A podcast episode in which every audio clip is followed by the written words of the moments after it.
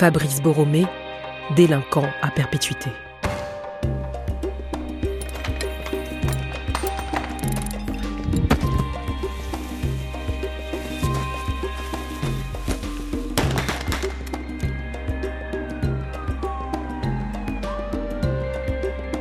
Vous écoutez Archipel du crime.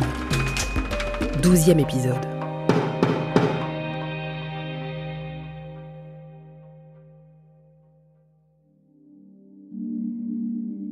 Fabrice Marius Borromé. Né aux Abîmes en Guadeloupe le 31 décembre 1980. Taille 1m74. Couleur des yeux marron. Date de libération prévisionnelle 2042. Voilà ce que dit la fiche pénale de ce prisonnier qui purge une peine de plus de 30 ans.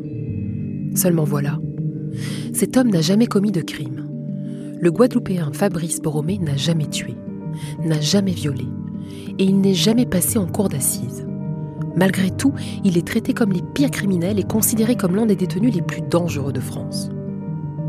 Alors pourquoi?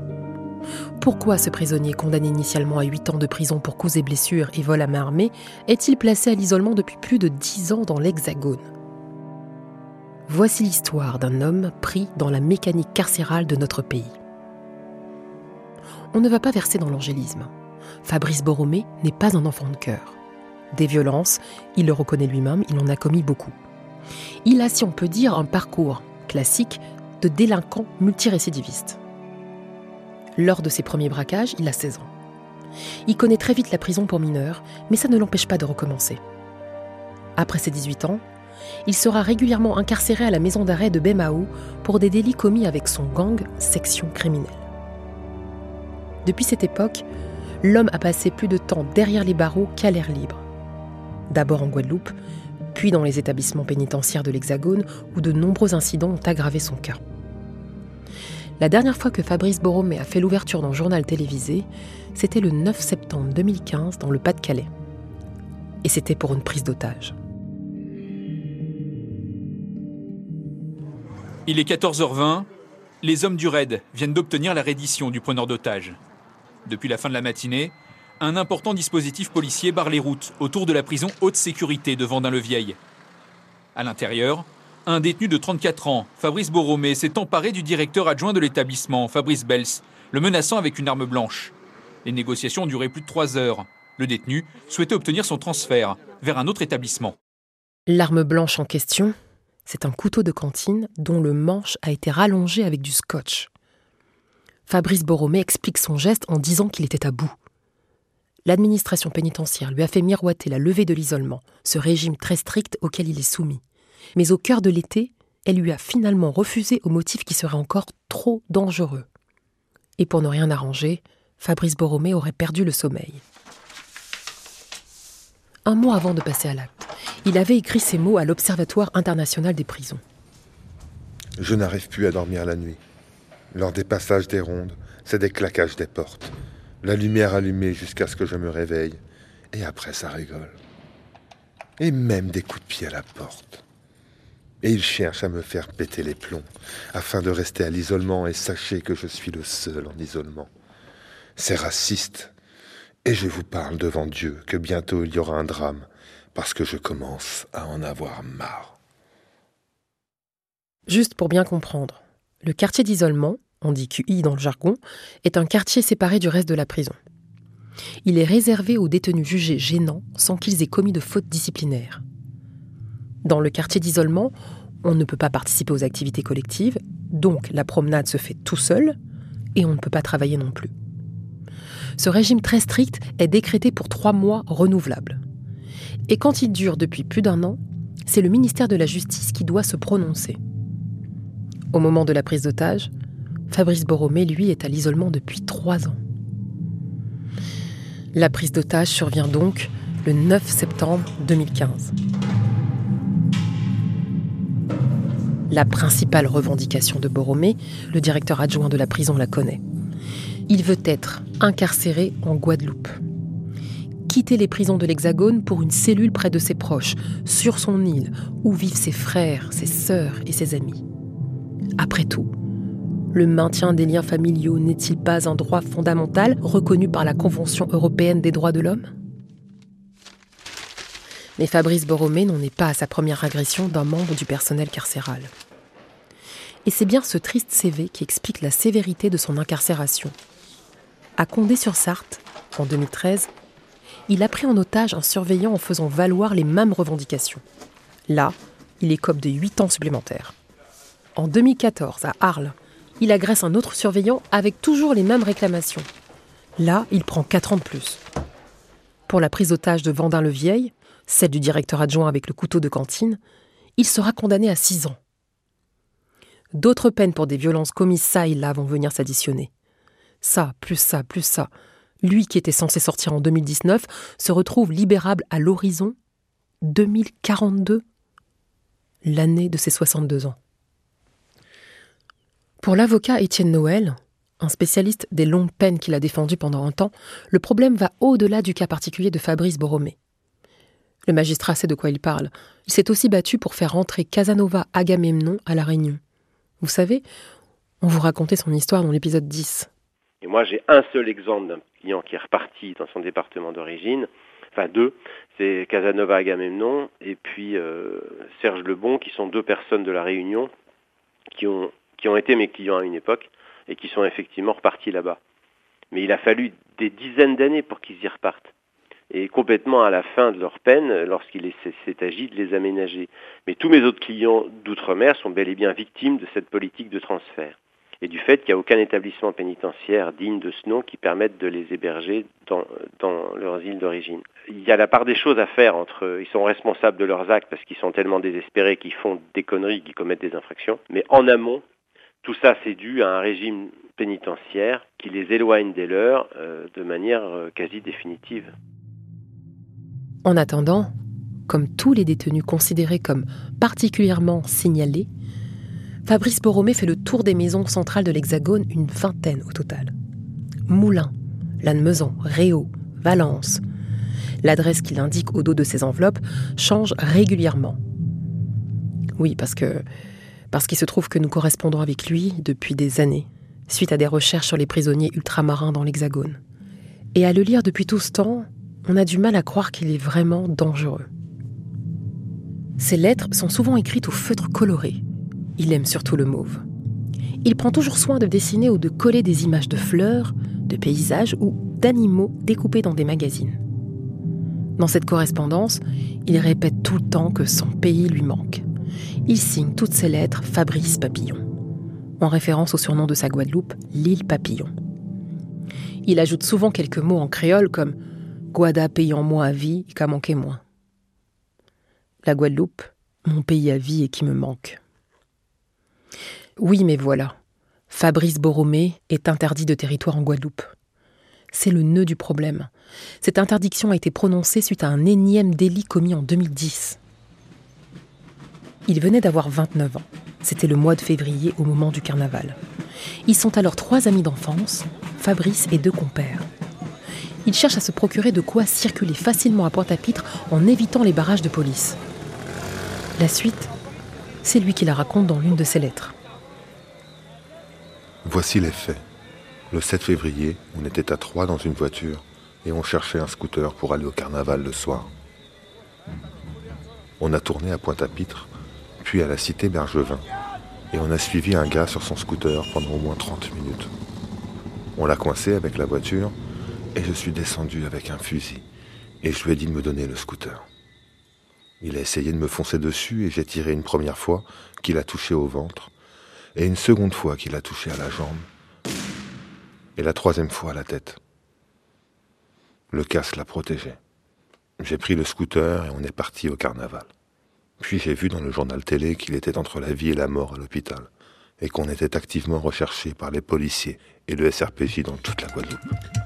Bonjour et merci d'être avec nous pour toute l'actualité régionale et locale en cette mi-journée. Nous commençons avec cette nouvelle victime de la délinquance urbaine à Pointe-à-Pitre. Un homme d'une quarantaine d'années a été agressé hier soir par arme à feu par deux individus euh, qui lui ont dérobé son cyclomoteur avant de prendre la fuite. L'homme a été évacué vers le CHU de Pointe-à-Pitre-Abîme dans un état sérieux. Une enquête est ouverte. La victime, s'en sortira avec 15 jours d'incapacité de travail. Le scooter, lui, est découvert par les policiers le 10 février au domicile de Fabrice Borromé. Il est interpellé mais refuse de donner les noms de ses complices.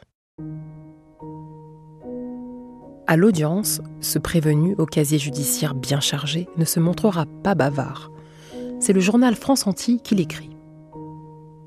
Il ne s'étendra pas sur les malheurs de son enfance difficile entre les abîmes, le Lamentin et Pointe-à-Pitre. Il ne dira pas que sa mère, Josiane, est morte quand il avait 8 ans d'un cancer des os, laissant une fratrie de 7 enfants. Pour des raisons qu'il s'est toujours refusé à détailler, le tout jeune Fabrice tentera alors de se suicider en sautant du deuxième étage de chez lui. Il nous confiera seulement qu'il a passé deux semaines dans le coma. Il ne dira pas non plus qu'il a su tenir une arme avant même de savoir se servir d'un stylo, ni qu'il a arrêté l'école juste après le collège. Au procès, il ne raconte rien de ses années passées dans une maison de l'enfance aux abîmes, car son père, marin-pêcheur, ne pouvait pas s'occuper de ses enfants. Tout juste passait-il les voir le mercredi avec des bonbons. Fabrice gardera un très mauvais souvenir de ce foyer. Son frère Eddie et lui raconteront y avoir subi des châtiments corporels de la part du personnel. Dans le compte-rendu de France Antilles, on apprendra seulement que les balles tirées le 7 février 2010 étaient de petit calibre, ce qui explique que les blessures n'aient pas été mortelles. Mais pour le substitut du procureur, cela n'enlève rien à la gravité des faits. Fabrice Borromé a failli tuer quelqu'un. Nul doute qu'il va retourner à la prison de Memao. Cette prison, il la connaît déjà bien. Non seulement il y a fait des allers-retours adolescents, mais il vient d'y passer un an en attendant son jugement. Vous décrire par le menu cette prison serait bien long, mais retenez au moins qu'elle est une des plus surpeuplées de France et que les conditions de détention y sont jugées extrêmement dures.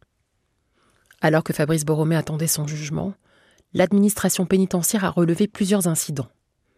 Agression à l'aide d'un pic de confection artisanale commis sur trois co-détenus menace adressée à un surveillant à l'aide d'une fourchette, tentative d'agression sur un médecin.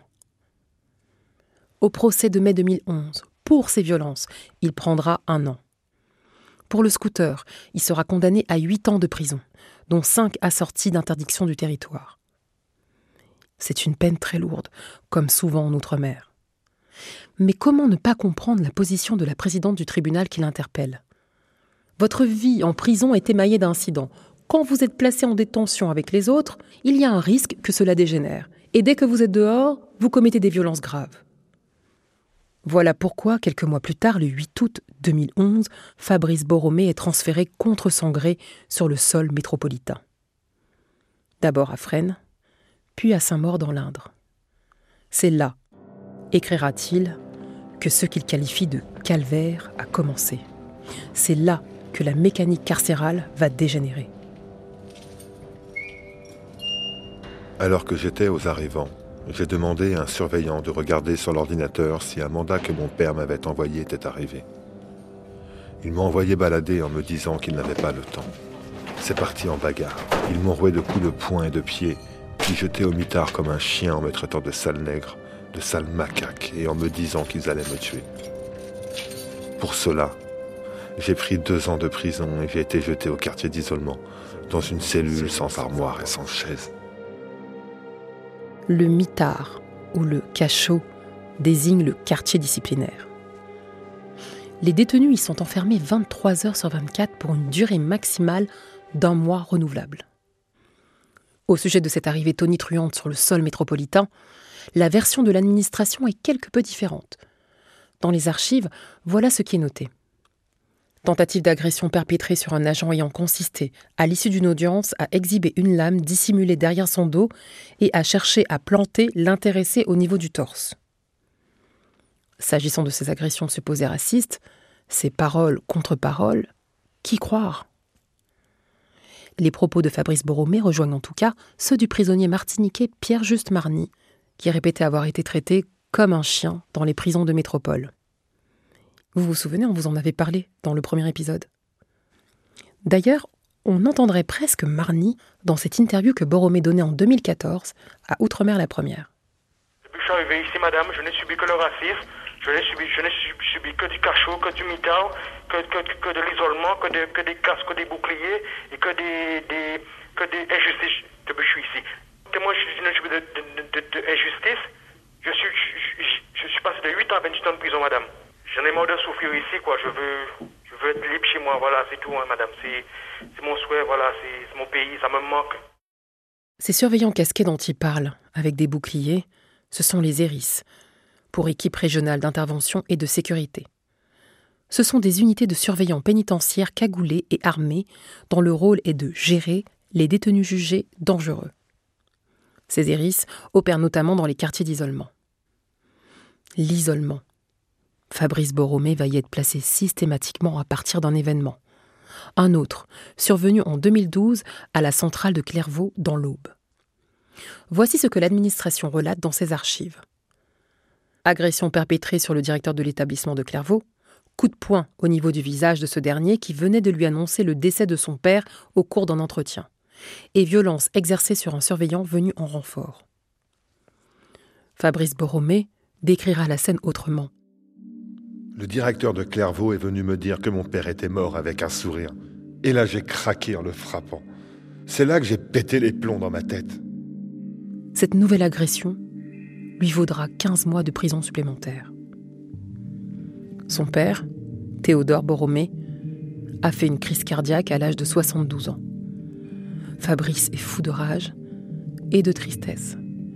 Il voudrait se rendre à ses obsèques en Guadeloupe, les détenus sont censés pouvoir obtenir une autorisation de sortie sous escorte pour enterrer leurs proches.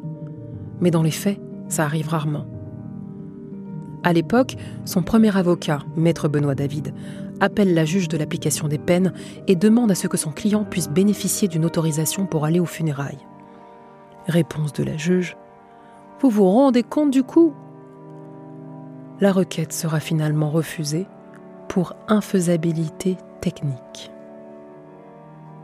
Depuis 2012, Fabrice Borromé est maintenu à l'isolement. Cela fait donc plus de dix ans. Dix ans d'isolement. La Commission nationale consultative des droits de l'homme a un mot pour qualifier ce type de traitement. Elle parle de torture blanche. Mais ce n'est pas tout. Pour décrire ce qui s'est passé quelques années plus tard, le 16 juin 2017, à la centrale de Saint-Maur, on pourrait peut-être même parler de torture tout court l'administration pénitentiaire reconnaîtra elle-même dans un document interne un problème embarrassant pour la paix. Ce jour-là, Fabrice Borromé tente de bloquer la douche de la prison. Pourquoi? Parce qu'il réclame à nouveau son transfert en Guadeloupe. Il a appris que sa famille ne pourrait plus payer la concession de son père et que sa dépouille allait être incinérée. Il est accablé. Il a demandé un suivi avec une psychologue, mais il dit qu'on le lui a refusé. Alors ce jour-là, en désespoir de cause, c'est la douche qu'il prend en otage. Il refuse d'en sortir. Les hérisses interviennent et lancent deux grenades assourdissantes. Fabrice Borromé est frappé, matraqué, gazé, puis traîné en sang au mitard, sans drap et sans pouvoir se doucher pendant trois jours. Il deviendra sourd à 100% de l'oreille gauche et malentendant à 50% de l'oreille droite. Après cet épisode, le journal L'Humanité publie son portrait sous le titre Emmuré vivant. Mediapart évoque pour sa part le calvaire d'un détenu d'outre-mer, prisonnier et exilé. La médiatisation de son cas ne change rien à l'affaire. Pour son avocat d'alors, Étienne Noël, la situation de son client est inextricable. Il s'exprime ici en 2019. Si vous voulez, le problème, c'est que maintenant, on lui réserve que des maisons centrales c'est-à-dire des établissements pénitentiaires où le régime de, détention est extrêmement sévère. Or, dans quasiment toutes les maisons centrales de France, il a eu des problèmes. Et donc, les surveillants qui doivent revenir, forcément, ils ont la mémoire longue et il lui faut un, régime qui est particulièrement sévère. Je veux dire, ça fait des années maintenant qu'il est à l'isolement. Je crois que ça fait sept ans qu'il est à l'isolement. À chaque fois qu'il sort de sa cellule, il a droit au surveillant casqué. Il a droit aux menottes, même quand il voit son avocat. En ce qui me concerne, je l'ai vu avec des menottes. C'était quand même exceptionnel pour moi. Après 26 ans de barreau, j'avais jamais vu ça. Dès qu'il téléphone, il a les menottes, etc., etc. Donc c'est extrêmement sévère, je veux dire, et et c'est pas prêt de se terminer. Aujourd'hui, le temps des menottes est révolu plus d'incidents à signaler depuis 2018. Le détenu guadeloupéen est fatigué Il a renoncé à poursuivre l'administration pénitentiaire pour les grenades assourdissantes de Saint-Maur. Il a abandonné l'idée de déposer une requête pour faire condamner la France devant la Cour européenne des droits de l'homme. Et il a même décidé, pour le moment, de ne plus avoir d'avocat.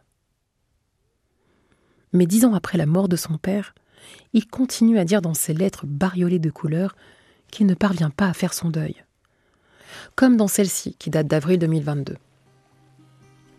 Moi, je me souviens de mon dernier Pâques, il y a presque 20 ans, où j'étais allé camper sur la plage de Sainte-Anne avec mes frères et sœurs, et mon père était là. Et on avait fait des grillades de poulet et poissons, et on avait mangé du crabe avec du riz et des queues de cochon. Et il y avait de la bonne musique zouk et le bon rhum local. Tout ça me manque, et ma famille, et ma culture, et surtout mon père. Je n'arrive pas à faire mon deuil, parce que je ne lui ai pas dit au revoir.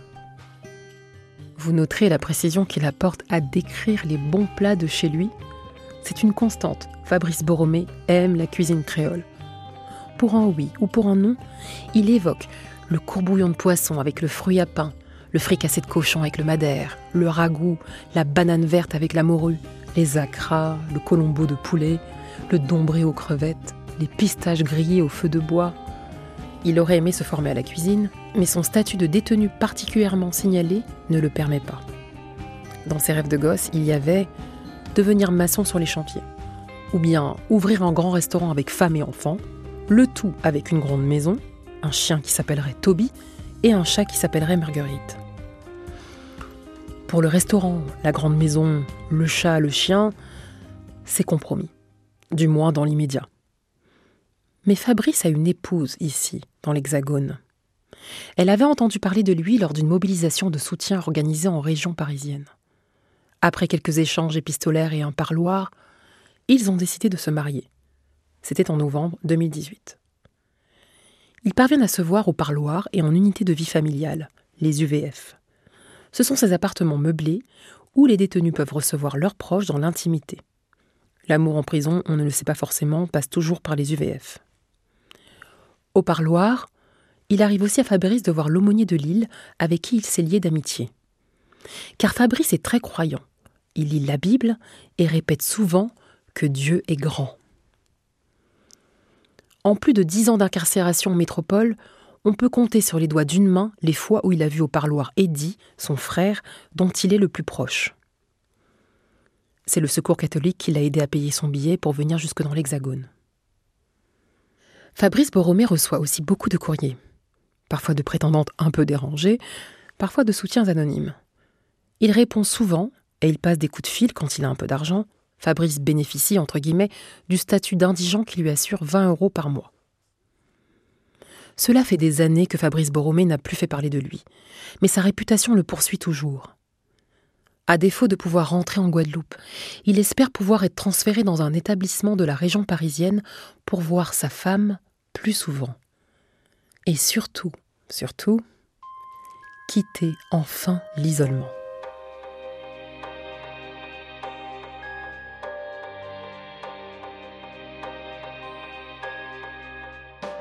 Vous venez d'écouter le dernier épisode de cette première saison d'Archipel du Crime. Archipel du Crime est une production originale d'Initial Studio avec la participation de France Télévisions. Elle a été écrite par Léa Santacross, réalisée, montée et mixée par Arnaud Forest et Karen Bunn. La musique et le sound design sont signés Samuel Hirsch. La production et la direction éditoriale ont été assurées par Elisa Mignot, la production déléguée par Marc Silam.